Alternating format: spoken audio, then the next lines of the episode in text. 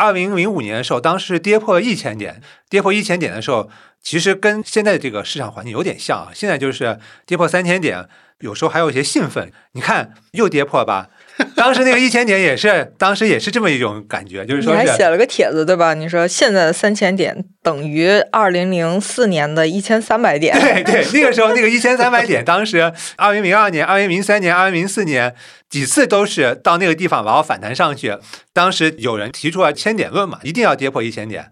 所以后来到二零零五年的时候，有一天真跌破了。营业厅的人鼓掌，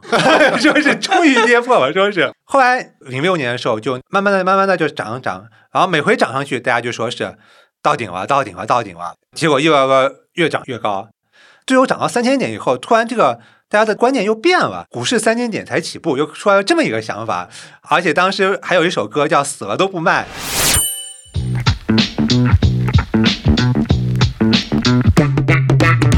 欢迎来到厚雪长播，这是由雪球出品的一档和投资相关又不止于投资的节目。我是主持人七一。大家好，我是舒心。这段时间，如果你觉得自己的股票或者基金跌麻了，一打开账户就烦，想割肉离场，那请先打住，听完这期我们再说。我们这期节目会跟大家聊聊，从今年起 A 股的市场发生了什么，以及割肉、死扛、抄底这三个动作到底应该怎么选。今天这期节目来的是一位雪球的老用户了，David 自由之路。他几年前写了一本书，叫《低风险投资之路》，影响了一批人。到底什么是低风险投资呢？真的可以做到低风险投资吗？当然了，更有趣的是，面对他自己投资历史上出现的四次回撤，他是怎么复盘的？我们又能从中学到些什么？那么，我们首先来欢迎一下 David 自由之路老师。那 David 老师，能不能先跟我们的听众朋友们打个招呼？嗯，大家好，我雪球 ID 是 David 自由之路。David 老师，那我们现在已经看到了这个市场现在在这样一个水位啊，您今年大概亏得多，赚得多？我今年基本持平吧，就是不赚不亏这个状态。您还记得亏损最多的一年是哪一年吗？应该是二零一一年，当时大概亏了百分之十五左右。中间一度亏了百分之二十多，但是后来到年底的时候收回来了。您怎么看您自己最大的亏损年份回撤百分之十五这件事？这算是多还是少呢？我觉得还可以，就是我能接受的一个回撤程度吧。在一个自然年里头，回撤个百分之十几或者到二十最多吧，盘中可能会最多回撤个二三十，花上个两三年，应该是能再把这部分亏损再补回去。如果亏的实在太多，比如说亏个百分之五六十，可能就要翻倍或者更多的这种收益，你才能把那个亏损弥补，那样的难度就比较大了。那这个是不是和您的投资风格关系也很大？对我是比较偏保守、偏低风险投资的这种模式，跟他们那种就是说是波动很大的那种，或者说是有些上杠杆啊、非常激进的那种投资者或者那种投资基金经理是不一样的。像您这种偏稳健的投资风格吧，从零五年，我记得您是拿二十万本金开始投资嘛？对。二零一三年其实开始专职做投资，这十八年左右的时间，收益为正的有几年？大多数年份我的收益都是为正的，只有四年我是亏损的。一个是二零零八年，当时一整年下来大概亏了百分之四点几；还有一个是二零一一年，亏了将近百分之十五。再有一次就是二零一八年，也是亏损了百分之四左右。还有就是二零二二年，也是差不多亏损了百分之四左右。盘中亏的比较多，但是好像到年底的时候，好像又能收回来。您为什么会记这些年份记得这么清楚呢？就是我觉得，要是我过去二十年投资经历，每年亏损多少，挣多少，我估计我都记不了那么细啊。因为我只有这么几年是亏损的嘛，所以就是比较少，所以就记住了。那就是说，每年盈利多少，反而不一定能记住。对对，印象深刻就是那几年亏的时候。那有没有当时做过一些比较这个详细的这种复盘？这四年的话，其实就是市场都不太好。比如说二零零八年的时候，当时那个市场是从五千多点一下跌到了一一千多点，哇塞，是整个那个指数差不多跌了百分之六十左右。您才亏了百分之五是吗？对，不到百分之五，四点多。因为在那个二零零七年的时候，指数已经很高了，一眼看指数就已经知道当时是一个高估的位置。因为当时老早就有人说就就撤了，三千点的时候就要走。其实当时我也是那个观念，当然我没有完全走啊，但是我就仓位下下来了。所以后来零八年就是五千点跌下来的时候，开始我的仓位是比较低的，然后掉到三千点以下的时候，我才开始加仓。后来三千点跌到那个一千多点，其实也跌了很多，可能最多的时候亏了百分之十几。但后来年底的时候又有一次那个反弹，等于说我底部的仓位加的比较多，所以那个反弹上去了以后，整个算下来那一年亏损的其实不太多，所以也就只亏了百分之四左右。您当时还能回忆起更具体的心态吗？因为我很好奇，就是。呃，首先有两轮啊，第一轮就是三千点啊，市场上很多的人可能就开始喊说到顶了，结果涨到了五千，这这个里面六幺二四点，对对对对对，然后这个状态会不会觉得很可惜，对吧？然后第二个就是又下来的时候，您怎么就能决定三千点我就要开始加了呢？因为事实上最后是到了更低的一个地步，这两种心态。还能记得当时是什么样的想法吗？呃，能记得，当时开始涨的时候，就是两千点，大家都觉得就不可能，因为从那个二零零五年的时候，当时跌破了一千点，跌破一千点的时候，其实跟现在这个市场环境有点像啊。现在就是跌破三千点，还有有时候还有一些兴奋，你看又跌破吧。当时那个一千点也是，当时也是这么一种感觉，就是说你还写了个帖子对吧？你说现在的三千点等于二零零四年的一千三百点。对对，那个时候那个一千三百点，当时二零零二年、二零零三年、二零零四年几次都是到那个地方然后反弹上去，终于二零零四年又把它给破掉了。然后大家说完蛋了，这几年的这个底部被跌破了。对，当时有人提出了千点论嘛，就说是中国股市完蛋了，一定要跌破一千点。所以后来到二零零五年的时候，当时有一天真跌破了，营业厅的人鼓掌，说是终于跌破了，说是要加仓，为什么要鼓掌？当时就是一种调侃嘛，总算是那个被人家说准了，就是。然后后来跌到那个一千点之下以后，不就稳住了嘛？嗯。但是大家也没有想到会说是后来能涨那么高，还是很冷的那种气氛。那个时候有人说是。说不定能涨到两千点以上哦，因为那个时候前面的高点是两千二，有些人就说是也许有一天能涨破两千二，但是多数人是不信的，说是一千三都难，你还说两千二？当时说谁说股市有一天会突破两千二，别人就会像看傻子一样看。对，就是这样子。后来零六年的时候就慢慢的、慢慢的就涨涨，然后每回涨上去，大家就说是到顶了、到顶了、到顶了，结果一个个越涨越高，最后涨到三千点以后，突然这个。大家的观念又变了，嗯，股市三千点才起步，又出来了这么一个想法，而且当时还有一首歌叫《死了都不卖》，有一首歌，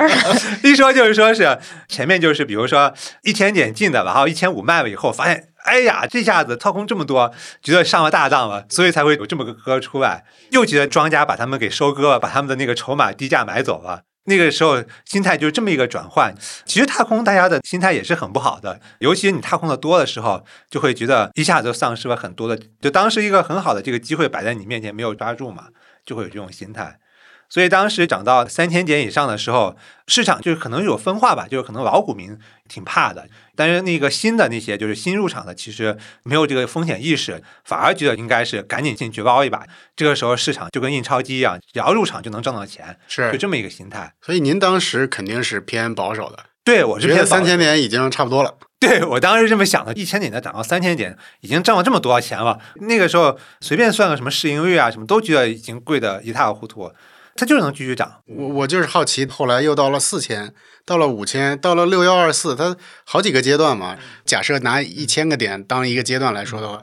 您还记得当时心态是不是又发生了什么变化？后悔吗？嗯，可能会有一些，就觉得这个仓位低了，因为毕竟就是做投资，有时候会跟朋友之间也是会有一些比较嘛。零七年，人家可能赚了一倍两倍，你这边才赚了百分之三四十，肯定又会觉得就是跟人家有一定的这种差距，觉得机会没有抓住嘛，会有这种想法。但是那个时候就是已经仓位下来，肯定也不能再加上去，就只能憋在那。二零零七年，我当时的那个回报率是跑输指数的，没有指数涨那么多。嗯。好像就是二零一一年的那一次百分之十五的亏损之后，其实你有调过你自己的投资策略，有那么几次调整。二零一一年的那次调整，关键是因为亏损了，我是在反思怎么样去降低亏损的这个可能性。嗯，因为当时我的仓位有点过于集中了，当时那几个重仓股跌的比较厉害，所以当年就亏的比较多。所以我后来思考的问题，一二年的时候就做了一定的调整，尤其当时还有一些就未固收的一些品种，像那个转债啊、分级基金呀、当时有一些它有一些保底的功能，就是那个时候恰好市场上有这种品种，我在考虑当市场处于这种焦灼状态的时候。如果是有一些这种保底的品种存在的话，那我肯定是能参与到这种保底品种。如果它还能保持一定的权益特征，像可转债，它其实既有保底又能有进攻性嘛，下有保底，上不封顶的特征。所以当时我考虑到这一点，就是把一些那个仓位转到了一些转债上。二零一三年的时候，我是很大的仓位拿了那个中行转债，所以我当时拿的仓位就很稳。在一四年的时候，其实是没有错过当时那个大涨的过程。作为一个投资者吧，其实也是在不断的自我的这种进化。十八年的话，初期可能也是比较稚嫩的。最早的时候，可能也会有一些什么追涨杀跌，或者说是看线，或者说是听消息之类的。然后慢慢的过渡到了去分析股票的这个实际价值，然后再往后可能就考虑到怎么去合理的仓位控制，怎么去应对牛市，怎么应对熊市。连一一轮的牛熊都没有经历过，那你肯定不可能说是对这个牛熊就有一种感觉嘛。只有你说经历过一轮或者两轮以后，可能才能说是慢慢的心态才会成熟起来，才能。去很好的在这个策略上来应对它。零七年十月是那个六幺二四，对吧？对的。但是涨到六幺二四之后，其实就也就一年的时间，直接跑到一六六四了。对这个玩意儿，当时的这个下行的这一段时间，因为您是从跌到三千左右的时候，逐渐开始又加仓了，对吧？对。那个时候的心态和当时往上窜的时候的心态有什么不同吗？其实就是分两阶段吧。第一阶段就是说从 VIX 二四跌到三千点这个过程，嗯，因为我本身就是三千点开始减仓的，哦，所以当时看到第一波下跌，其实是挺高兴的，起码就觉得说是前面自己没做没错，就是会有这种想法，就是终于回来了，哎，对，就是还挺兴奋的，就是终于回来了这种兴奋，因为毕竟就是说减的早嘛，仓位低。但是后来的话，过三千点以后再往下走的时候，一加仓就套，一加仓就套，心态有一些紧张，就是不知道还能还要跌多久。到两千点的时候，其实那段时间还有一波急速下跌，嗯，经常一跌跌个百分之六七的这种，几乎那个千股跌停也有遇到过几次。那个时候仓位已经很高了，就会觉得心里有一些压力，就会讲的，哎呀，这一下子又亏这么多。当那个时候，其实我已经有一些思考嘛。到两千年以下的时候，那个时候仓位已经上去了，然后又遇到下跌。我是重仓了一个汽车股，刚买了没多久，把仓位建好了以后，就是个跌停板，心里是非常的那个压抑的。嗯，那个时候我还在上班，然后有时候中间就是出去想转一转，散散心嘛。嗯，我就绕着我们那个社区转，转的时候我就是去数那个牌子的车，看，哎，一条街上那个公司的车挺多的。我说，既然还有这么多的人买这个车。按说这个业绩也不可能说是无限制往下走啊，嗯，所以其实就是有时候人站得近了就会恐慌，就是你可能看那个指数，看那个跌幅，今天跌百分之十，明天又跌百分之五，这公司到底出什么事儿？是不是要破产了？嗯，有时候就会有这种胡思乱想。但你要是离得远一点，你再出去走走，你就看，哎，你发现其实人家产品还挺受欢迎的，人家卖的好好的。公司运营没什么区别，那你可能就会心态会放平，死扛嘛。我扛在里头，反正这个公司既然还不错，那迟早有它走出来的一天。那个汽油股后来在二零零九年的时候涨了四倍，嗯，就是还涨得挺多的。后来也遇到了一些其他的人聊。他们聊起来也说，为啥买也是去数车。当然，他家人家可能比我更那个 专业一些。我是大街上数车，人家是跑到那个四 S 店去，跟人那个四 S 店的人一家家的聊，在四 S 店卖的还挺好的，所以人家坚定了他那个持股心态。我终于知道您为什么是一个旅游爱好者了。其实旅游的时候，包括生活里，你确实能发现一些投资的机会啊。嗯，对的。我们刚才说到了最重要的这个第一波，二零零七年。然后二零一一年啊，接下来还有两次，对，还有两次，就是那个二零一八年和二零二二年，做专业投资者了，专专业投资者就掌握的比较多资金的时候情况吧，嗯，因为其实这是有区别的，因为做个人投资者，尤其是当那个资金量少的时候，心态是不一样的。你比如说我在二零零八年，我可能那个时候亏损了百分之十几的时候，我的心理压力还是比较小的。呃，因为亏个百分之十几，亏的都是自己的钱嘛，对吧？呃，一方面是亏了自己的钱，第二个方面呢，就是说靠我自己的工资填上一两年，不靠股市去赚钱，光靠我自己的工资，我就能把那个亏损填进去。所以这个时候压力比较小的，就是有现金流吗？有现金流，对，大不了我就是靠我的这个外面的收入去填。但是到后面，就比如说已经成为专业投资者以后，一三年辞职之后，对这个时候其实你是没有额外的现金流的，你就是把这个账户管理好，任何的那个亏损你都要靠自己后面的盈利去把它再补回来，嗯可能就是会操作起来更加要小心一些了。心态上，我觉得这是有区别的。然后当时那个二零一八年的时候，我记得当时是小盘股跌的比较多嘛，指数也不少，一整年指数下跌个百分之二十多量级吧。其实对于这么一个量级的话，你只要有合适的操作模式，指数跌个百分之二十多，你能跑赢个指数百分之十几，那最后算下来，可能你也就亏个百分之十几。那年比如我做的好一点，可能只亏个百分之几，那就是跑赢的更多了。最差的情况，你跟指数持平，也就亏个百分之二十多。到一九年的时候，又涨个百分之二十多，其实一年就把那个低点收复回来了。一八年那种底，或者说是像二二年，我也觉得不会是太大的压力，因为它本身跌幅也不大。为什么跌幅不大呢？我觉得就因为它其实下跌的起始点位并不是很高的一个点位，不像那个一五年和零八年，它都是很高的点位跌下来。像那个一八年和二二年都是三千多点往下跌，杀伤力是不大的。雪球上很多人了解到 David 老师，是因为你有一次大家评价啊是逃顶，当时是一八年还是哪一年来着？一五年，一五年的时候，我当时的模式其实就是跟我零七年有一定的区别啊。我当时其实是顺市场，当然我当时是有一个机会，就是当时那个分级基金特别的活跃，是现在已经退出市场，退出市场，对，就是有那么一年时间，分级基金特别活跃，是。从那个二零一四年的十月左右到二零一五年的，其实还没有一年，到二零一五年的八月，有十个月左右，当时那个分级基金特别活跃，我就借助这个工具，在上涨的过程中，一直是做一种套利，叫做分级基金的折价赎回。嗯它这个操作比较有意思啊，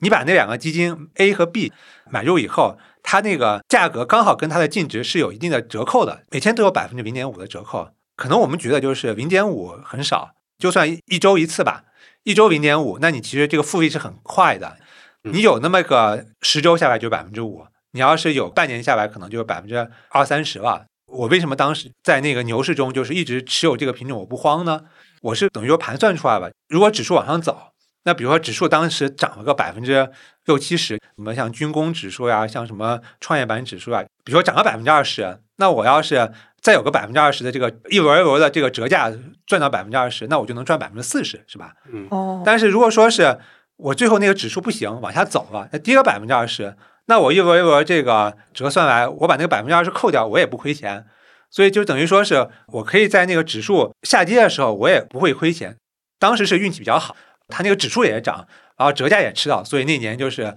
把那两个收益都吃到了，反而比指数还涨得多。当后来的时候，就是市场转换的时候，我是逃掉了，我也不知道它什么时候会转换，所以当时就是自己给自己定了一个规矩，哪一天如果跌破六十日均线，我就先撤出来。哦，其实我是不太愿意去这种看线啊什么的。市场非常亢奋的时候，我觉得作为一种保护的话，退出其实也可以考虑一下。市场是一个平稳状态的话，我是从来不看线的，嗯那我肯定是长期持有它。我们刚才回忆完三段之后，还差一段，就是去年二零二二年，对，二一年的时候涨得比较多，到二零二二年的时候就开始又下跌。看一下，二零二二年其实那个指数跌的也不算多啊，整个指数就是百分之二十多的一个跌幅嘛。指数跌百分之二十，其实遇到的还是蛮多的。二零二二年的话，其实还是相同的操作，通过各种各样的这种方式，满大街找这个超额收益。我虽然指数跌百分之二十多，但是我又找到了百分之十几的超额收益，我把它一扣，我最后只亏了百分之四左右吧。回撤了百分之四，但是整体来说您还是满意的。对，满意，因为就等于说我是跑赢了那个指数嘛。那如果我们整体来看，截止到今天的这个投资生涯啊，如果您要从所有的大起大落，无论是市场的大起大落，还是您自己的整体的这个业绩表现来看，有没有一些大的总结可以给大家讲一讲？我自己的经验总结吧，第一就是说是时间够长的话，我觉得肯定股票还是会涨的。嗯呃，你看现在虽然说是三千点，那我们二零零五年的时候，其实那个时候才一千点，再怎么说也是涨了三倍，这差不多。而且这个涨了三倍，其实是没有算那个分红的。你要把那些分红那些算上去，可能就不止三倍，可能有四五倍，也是一个蛮多的收益。再有就是说是总是说那个上证指数，因为上证指数其实在这么多年来表现的稍微差一点的指数，看那个中证全 A 啊，甚至沪深三百都能看到，其实这个涨幅是超越上证指数的，大概整体市场可能就五六倍的一个涨幅是有的。专业的人士啊，他们都不会说是那个，你看六幺二四点一直压在上头，其实真正专业人都明白，多数股票已经超越六幺二四点了，嗯只，是这个指数看起来还没有过这个点。其实从那个零七年第一次上三千点之后，确实上证在三千点徘徊过好几次了。在您的这个投资经历里来看，是不是每一次的三千点都还是不太一样的？对，每次都不一样。二零零七年的三千点，如果是资深的投资人都知道，那个时候那个三千点是有泡沫的，它的那个市盈率啊，各方面都是非常的高。所以那个时候刚从一千点涨到三千点，类似于一个小顶吧。你要是看那个零七年到一五年那一段时间，其实一直那个三千点是有压制的。但其实随着时间推移，慢慢的这个三千点可能从一个高估的位置变成一个正常的位置，再到现在变成一个低估的位置。所以三千点和三千点不一样。零七年的三千点买进去可能会亏，因为那个时候你入场的时候就是高估，所以等于说这么多年其实是在还债。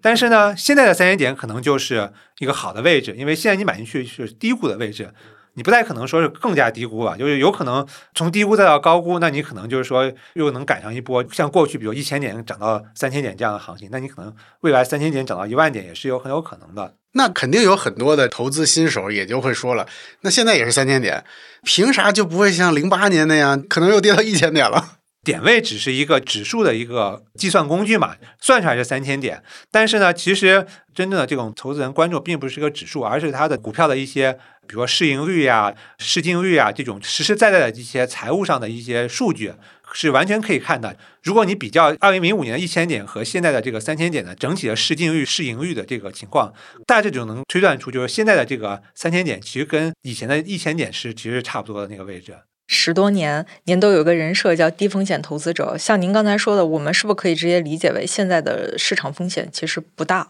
对，其实是可以这么认为，就是我们老是在说又跌破三千点，又跌破三千点，但是其实大家又忽略一个事情，就是说为什么老是在跌破三千点？因为我们老是在收回三千点。我很快我又回来了，所以有人有有过一个统计，就是这两年跌破三千点，大多数情况是在五个交易日里头又会收回来。如果说是这个位置是一个高点的话，那不可能这样子，不可能说刚一跌破就收回来。您之前提过一句话，叫“指数投资之所以是好的投资，因为指数永远涨”。但如果说我去投指数，它一直都在三千点左右的话，我应该怎么去赚钱呢？第一就是说是，我是建议不要去一把投，可以定投。举个例子啊，有人比如说在二零零七年他是买到三千点了，但是如果他定投的话，他后面肯定在那个两千点它也能投进去。嗯，而且定投的话，它一般是金字塔嘛，我三千点的时候我可能买了一万份，到两千点的时候我就买了一点五万份，所以它底部肯定是多的。那么慢慢的，它那个成本就会下来，所以即使是现在也是三千点，那个时候也是三千点，如果它是定投的话，它的那个平均成本肯定是低于那个三千点的，而且它还有分红啊。你长期持有的话，它不断的有那种分红给你，那你把这个扣掉的话，也是一个利润。所以，即使你说是点位一直不变，你定投指数化，最后还是获利的。我们的很多同事在日常的交流当中啊，呃，尤其是最近吧，其实也都挺认可您的这个观点，就是说现在是一个比较好的一个投资的时机，对吧？但是更大的问题，也普遍的问题，我觉得大家就是 都在抱怨，现在手里已经没有子弹了。呃，这个问题我还挺想请教一下您的，就是我们是在什么时候应该给自己留一点子弹，然后什么时候适合更 all in 一些？我是觉得吧，尽量不要 all in，就是还是要给自己留一点的余量。你起码就是留个日常三五年的生活费在手里，万一有什么事儿，因为也有一些人，比如说遇到一些什么急事儿，缺钱，低点割肉卖股票，肯定就会很被动嘛。有一定的余量，你心态才会放松，这样的话你操作起来才不容易出错嘛。所以我是从来不建议 all in 的。还有，如果说是有额外的现金流的话，就好办了，拿这个钱去定投的话，你也能维持下去嘛。还是就是说是买的时候不要太着急吧，细水长流是更好的。我觉得刚才聊天儿非常明显，能体现分散的思路。到底为什么从数据上来算，集中投资这种策略不行？集中投资跟分散，它的结果的差异能有多大？集中投资它的一个特征嘛，你要是做对了，会赚得更多；但是你要是做错了呢，那你就亏的也更多。它就是一个波动性非常强的一种模式。但现在就有一个问题啊，人有时候就会过于自信啊，就会觉得自己看准的东西肯定能对。所以为什么很多人选择集中投资呢？就是太相信自己了，他要觉得自己看准的东西一定是比他看不上的东西要好。但是呢，他没有考虑到他可能会看错。看错了以后的话，等于说你那个集中投资就失败了。但是往往会看错的，有很多集中投资的人前期做的很好的，他们普遍的一个特征啊，高学历，甚至是行内的人，对某一个公司或某一个行业特别的深入了解，人家都认为觉得他是专家，然后他就集中去投资，甚至去融资上杠杆去投资，但是最终往往结果不太好，一次失败可能就完蛋。最典型就是说，像那个地产，前几年好多那个地产粉丝，他们就集中投那个地产股，结果现在地产的这种大环境一变化，等于说几乎全军覆没。所以就是说，你集中投资其实是过于的相信自己的能力，忽略了对未来的不可知。但分散投资呢，其实是对自己的一种妥协，就是说，我认为自己做不到无所不能，把我看好的一些东西分散起来，我不一定全都对，但是我也不一定全都错，我可能。只赌一样的话可能会错，但是如果说我分散到二十样的话，我要是有一定的眼光的话，我不可能说二十个全看错，概率上我应该还是比这个市场要好一点。其实我们不追求做的非常好，只要每年比市场好一点，你每年跑赢个市场个百分之五、百分之十，其实时间久了，你这个收益率嘛超越市场很多。我是不是可以理解为投资的时候不出错或者不出大错是个非常重要的事儿？对，一是不出错，还有一个就是要容错，不要去做那种出一次错自己就要完蛋的这种仓位配置。当时就是我在那个呃网上看到了一个故事，我也不知道是真是假啊，只是觉得跟投资挺有关系的。就是说是曾经有一个黑市拳的一个拳王，他不是正规的拳击比赛啊，是那种在黑市里打拳的那个拳击比赛，有的人很厉害。比如说一五十场比赛，他能赢四十九场比赛，但是经常出现这个情况，就是说这个人赢了四十九场比赛，输了一场比赛，然后这个人就死掉了，就因为最后一场比赛他输了，他就死掉了，所以他还是输了。所以就是说，千万不要落到这样的一个情况，就是说是我赢了四十九次，只输了一次，我还是输，而要做到分散以后，五十次我只要赢二十六次，我比二十五次多一次，我就能永远赢下去，我就能永远。时间久了，我就复利就越来越多，这样才是个正确的方式。还有一种情况是，大家以为是分散，实际上是集中。就比如说某一个品种，它全都集中在这一趴了。对你，比如说像那个，有些人觉得说是我分散，我全买地产，我把恒大、那个融创、碧桂园我分个遍，但最后这些公司全都那个出问题了。最后还是亏啊，因为你都等于说压在一个行业里头。我觉得就是说买指数的话，还是不太建议去买行业的指数，因为如果是行业指数的话，也是需要一定的专业性的。你对这个行业到底有多少理解？尽可能还是这种跨行业的，这个行业有问题了，那个行业又起来了，就互补的话，起码不会亏的很多。您觉得就是光凭这种我们参与社会的正常的常识认知，是不是也能去锁定一些特定的？行业指数，比如说现在什么行业火，其实大家看看新闻也都略知一二。就这件事儿能成吗？挺难的，就是有时候那个 你觉得那个好的时候，可能已经是股票的价格早都涨上去了。你就比如说像那个新能源，现在可能比前两年还更景气，公司的那个业绩还更好，但是价格已经下来了。它有时候会有个提前量，当你看到好的时候，价格早被人家炒高了。嗯，您提到的这个死扛方法论啊。这个死扛，我们应该怎么去理解它？比如说，您刚才说分散投资，是不是分散了就不算死扛了？那反过来说，我单调一只个股，或者说我集中投资某一个行业，这叫死扛吗？我觉得这不叫，这叫赌博啊！只有分散才能谈到死扛，或者说满足死扛的其中一个条件。对，其他的条件还有哪些？还有一个就是尽可能的定投吧。为什么就是我们能扛下去？前提还是说这个风险被分散掉了。那我换仓或者说我换票等等这些行为，那算死扛吗？我觉得算。其实某一只个股上的割肉呀，或者说是那个换仓都不影响。你只要这个仓位还在，比如说我现在手上有百分之九十的仓位，我可能换掉百分之十换成别的东西，但我还是百分之九十仓位，那这就叫死扛呀。就是我仓位还在。还有一个就是动态平衡，因为个股其实基本面是会有变化的嘛。或者说有一些那个行业明显的已经高估了，或者说是出现恶化，其实是可以换到一些其他的一些位置上的。指数的话，其实也是这么一个过程。不管是美国的指数还是中国的指数，其实都是一个太弱留强的过程。你像那个道琼斯指数，就一百年前的那些公司，很多已经不在那个里头了，而是后面一些新成长的公司加进来，把不符合要求的排除掉，然后把那个符合要求的这种股票纳进来，这就是一种动态再平衡吧。还有包括那个时间上的，就是我说的那个定投个股的动态平衡和时间的动态平衡，如果都做到的话，那其实你死扛是没有压力的。比如红利指数，它分红比较高，它有个什么好处呢？比如说你投一百块钱进去。每年能给你回报个五块钱，就比如百分之五的回报，你是不是死扛就更容易了？因为即使它这个有点亏损啊什么的，回报你的那个钱，如果说你想有生活上的一些需求，你就可以拿那个钱拿来去做你的生活费，或者说你那个钱你还能拿来再加仓。但如果说是你要是投的一些个股呀，或者说是指数，是那种就是完全没有这种分红的，或分红很少的，就几乎不分红的，那可能是压力会大一些。它就是来回波动的话，你就完全没有额外的现金流入啊。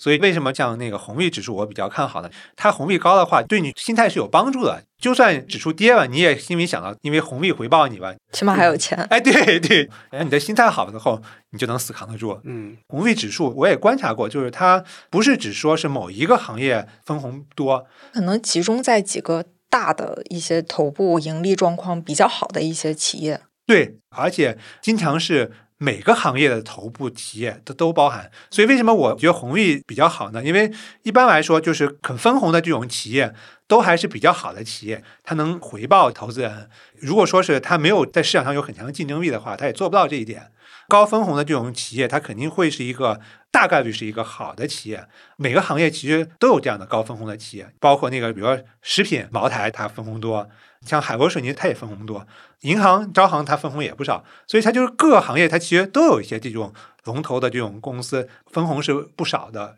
所以它其实是一个宽基，同时又是一个高分红。那这个死扛有没有一些前提啊？如果我是买在了五千点的高位，我是不是就不用死扛了？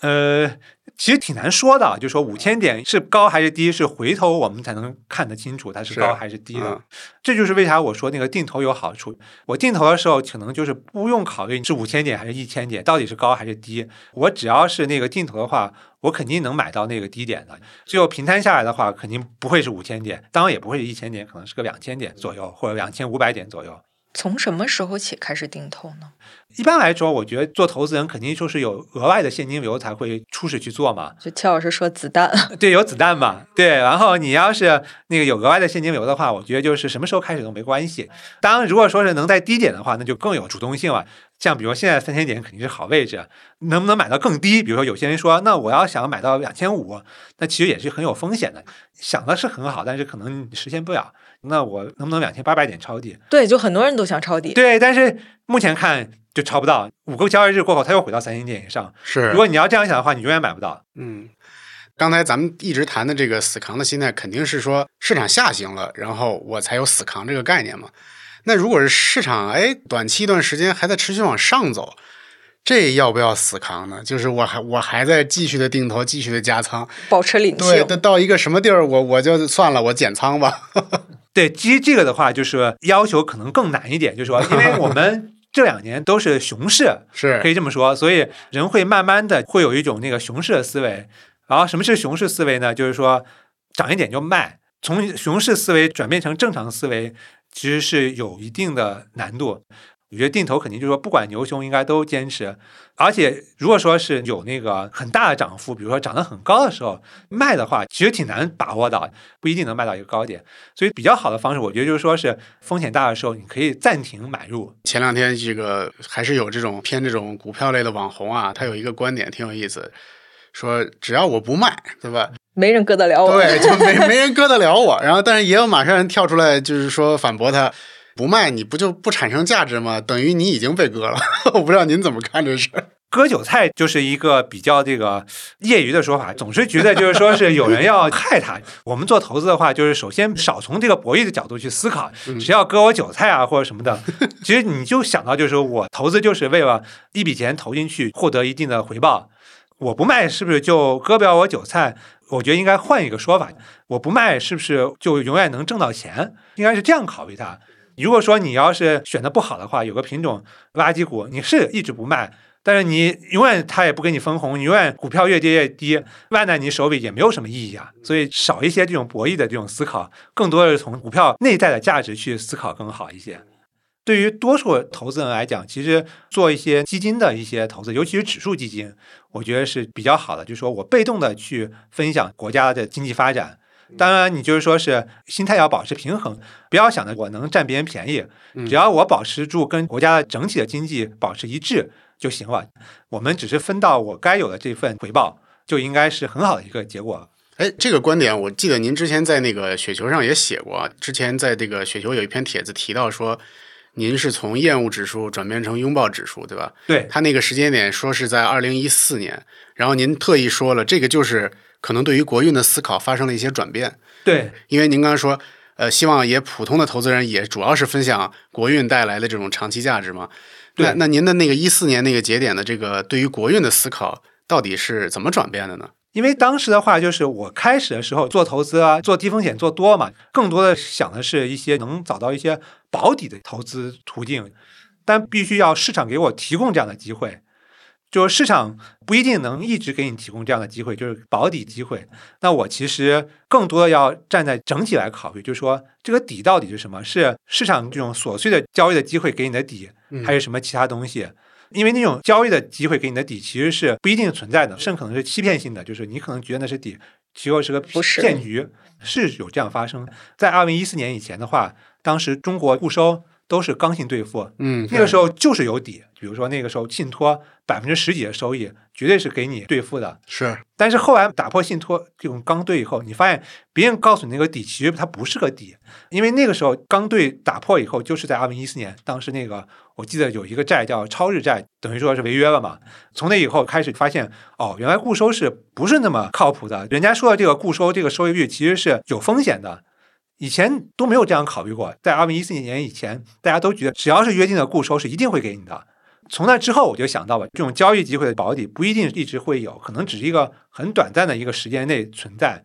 是不是还有其他的底？我就想，那其实整个国运就是一个底。如果中国的经济是一直往上走的。那指数肯定是一直也会一直往上走，因为股票是经济的晴雨表嘛。那我只要参与进去的话，那我就一定能分享到经济的涨幅，从中得到我的回报。如果说是站得更远一点去看这个事情，你就会发现，哎，我的这个思路就开阔了，可投资的标的就更多了，不会说是死等机会。我说两件事儿吧，就因为您刚才提到了固收的整个的一个市场环境，那可能从当时的很多的从业者来看，那这种固收的东西肯定是有风险的嘛。然后可能有些人对于这种风险是长期就是认为它有风险的，只是呢，如果你再往前退几年，这个事儿还没有爆发，就比如说可能到一一五一六，甚至是再往后到核心是 P two P 的那个时代，一九年才是一个集中的一个爆发期。那就是说，如果我是一二一三年，我已经看到了这么一个风险，但是到一九年才爆发，就这段时间的钱，我我赚不赚呢？然后包括另外一件事儿，就您刚才提到这个六幺二四点的时候，对吧？那我在三千点的时候，其实我已经判断出来它有非常大的泡沫的风险了，但是它毕竟又涨到了六千点，那又这三千点的钱，那我到底赚还是不赚呢？就是您怎么看？就是说我如果我已预测到了一个风险，我就干脆截止了，还是说？哎，可能有一段时间，我先把这个钱赚了再说。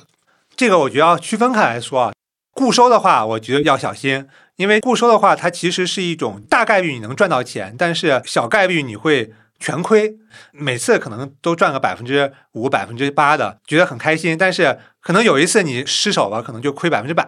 就会出现这种情况。所以对于这种风险的话，其实是一种回报和风险差别蛮大的一种情况，所以提前就要去做判断。我就不能再赚那个钱了。可能一九年确实是那个债券违约高峰，到一六一七已经有很多债券违约。那个时候，其实你要是做了十个债，九个债你都没有出问题，有一个债出问题，你最后还是亏了。这就是它的特征，肯定是不会去参与，起码就不会再去赌刚兑了。但是像那个权益类市场，就像股市的话，我觉得还好吧。你比如三千点到六千点上去了以后再下来，你比如说我我三千点参与进去，我可能涨到六千点，我最后没跑掉，我又回到三千点，那我可能也就不赚不亏嘛，也损失其实还是可控的。股市的话，牛市的时候一定的泡沫，我觉得参与是没有关系的。比如说，如果您自己做个人投资者的时候，那我觉得您坚持五到十年都没有问题。但是如果您开始管别人的钱，会不会有大家就是失去耐心的时候？短期看不到国运带来的红利，它可能需要更长的时间，更长时间可能大家也都认为是绝对会往上走的，但是可能短期一到三或者三到五年，他看不到，他自己失去耐心了。您的这个压力会不会面临的不一样？大致看了一下，呃，不太存在好几年都看不到国运带来的成长吧。亏钱，比如说二零一八年指数下来，那一九年、二零年就马上就又上去了，还把那个低点又收复了。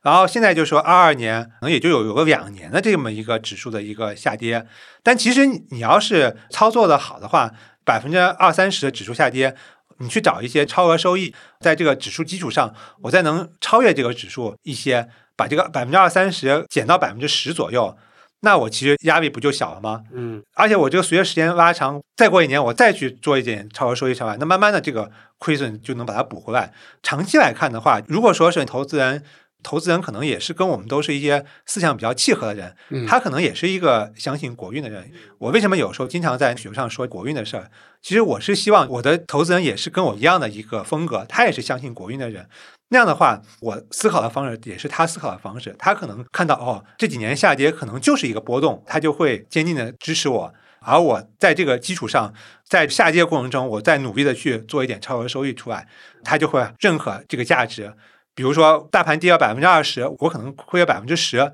他会认为，哎，你还超越了这个指数百分之十，可能哪一天指数上来的时候，你会赚的更多，他就会认可我这个方面的价值，而不会说为什么你亏了百分之十。像我们做资产管理，也需要跟客户一种契合吧，也需要理性的投资人来投资你的产品吧。因为对于一些非理性的话，其实怎么做他都会有不满意的。所以您觉得普通人去买的第一支基金其实是宽基，然后定投。对，当债券的话，如果说是国债，那我觉得也没问题。如果是企业债的话，其实是有风险的。你要是只是想拿一个很安全的这种固收，也是有的。就我说国债，但是长期看肯定是不如权益类市场。其实各个国家都做过比较，像美国他们也做过，就是美国的国债和它的股市，常年看的话，大概能差个百分之二的年化收益率。中国也应该是差不多，因为市场它就是有这么一个情况，就是你如果追求绝对无风险的话，那它的那个收益率肯定是要更低一些的。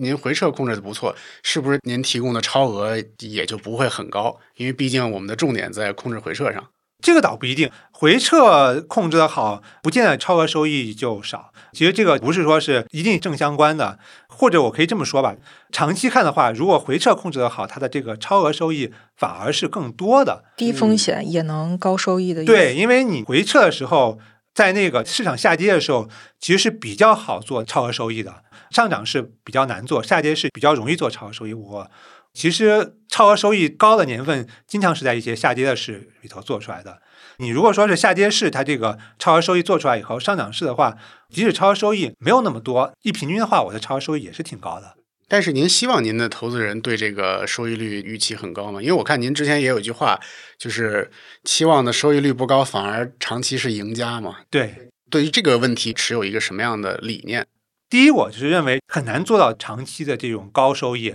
怎么能保证你每次都能赚到市场的钱呢？二，即使有这样的机会，市场的进化是很快的，它也是很短暂，不一定你说是这个机会能一直存在。就像我在那个二零一五年，当时我们做分级基金，确实当时能赚到很多超额收益，但是做完了以后，后来就没了，甚至最后这个品种都取消了，所以它不可能说是你能一直去超额收益做下来。因为你像巴菲特，最后长远看他的那个年化收益率也没有超过百分之二十嘛。但是他只要拉长时间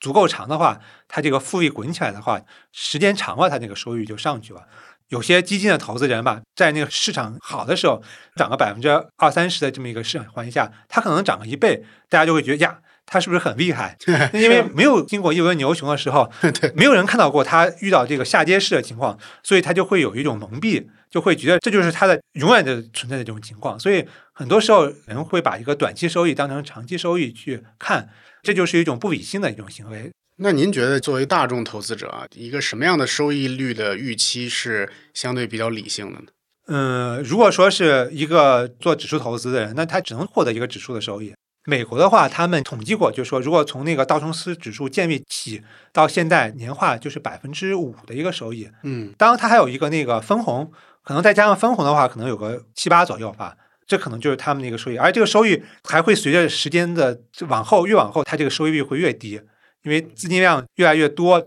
千万不要预期太高，尤其是你想预期每年都有百分之十以上的收益，多数是实现不了的。你要是总是觉得自己能一年做个翻倍什么的，想的越多，可能最后现实越打脸。那如果普通人做低风险投资，您大概会有什么样的这种合适的路径可以让大家参考一下？就看是一个什么样的心态吧。如果说是只是想获得一个国家的整体的经济的发展，那就是定投指数，我觉得挺好的。找一个宽基红利的这种指数去定投它，把这个风险分散掉，那么其实就能获得一定的收益吧。如果说是他有一定研究能力的话，那可能就可以关注更多一些投资品种，比如说既有权益位的这种股票，也可以关注一些固收位的一些品种债券啊，搞一些这种比如说衍生品什么的。当然，这些都是一些。高端的玩法，我想问一个很直白的问题，就我们刚才聊到超额收益嘛，您怎么看最近很多的明星基金经理他的业绩其实比较差，不及预期，盈亏同源吧？我觉得其实不光明星基金经理，很多就是牛散啊什么的都不及预期，可能就是那个市场的环境发生了反转，就特别容易出现这种情况。我就举个例子吧，就比如说那个房子以前一一直在涨，人就会训练了，就知道哦，只要去买房子就能赚钱。这是第一步训练，第二步训练就是说是所有的钱都拿去买房子，我就能赚到更多的钱。然后第三步的训练就是我要去借钱买房子，我就能赚更多更多的钱。人就是在一步步从这个理念被驯化的，但一旦就是说这个市场发生反转，你会发现反过来了，就是原来挣最多钱的那个人其实是亏最多钱的。所以为什么说是有一些牛散呀，或者说有一些基金经理这些年亏损，那就是整个这个逻辑发生了变化。压一个行业或者压一个赛道，我觉得都是一个高难度的动作。巴菲特也说过嘛，做投资不要去跨七米的栏，要跨一米的栏。像这种压赛道啊、压行业啊，我可以理解为它其实是一个想去跨七米的栏。一种是说是我自己去跨，还有一种就是说是我把这个钱给牛人，他自称他能跨越，其实是一回事儿。你自己做不到，其实你你找那个人也做不到这个。但是我们投资基金不就是相信某一个人能够做到我做不到的事儿吗？对啊，但是有时候还是这种期望的问题。你觉得他能做到，或者他也告诉你他能做到，其实还是一种认知，对自我的认知啊，或者说是对其他人的认知，以及对市场的认知，可能都是过于乐观了。其实，在咱们刚才的这个聊天过程当中，有两个事儿我印象比较深刻啊，一个是您提到的这个死扛方法论，第二个就是关于您的这个最大的理念叫低风险投资。您觉得未来发生什么事儿有可能这个就不坚持了？嗯，我觉得我会长期去保持这么一个理念。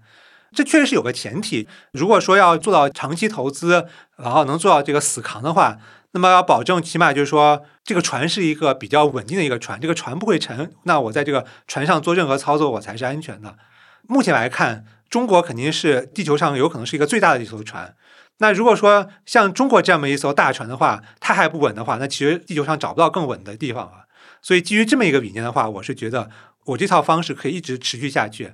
如果说是一些小国的话，可能真是不一定能做到这一点。好，今天和 David 自由之路老师，我们聊了非常多的关于怎么做低风险投资，包括死扛策略啊，相信能够给我们的这些听众们一些新的启发，也希望大家未来能够有一个更好的以及更理性的一个投资策略，能够坚持下来，并且持续往前走。那我们今天也非常感谢 David 老师参加我们的节目，好，谢谢大家，再见。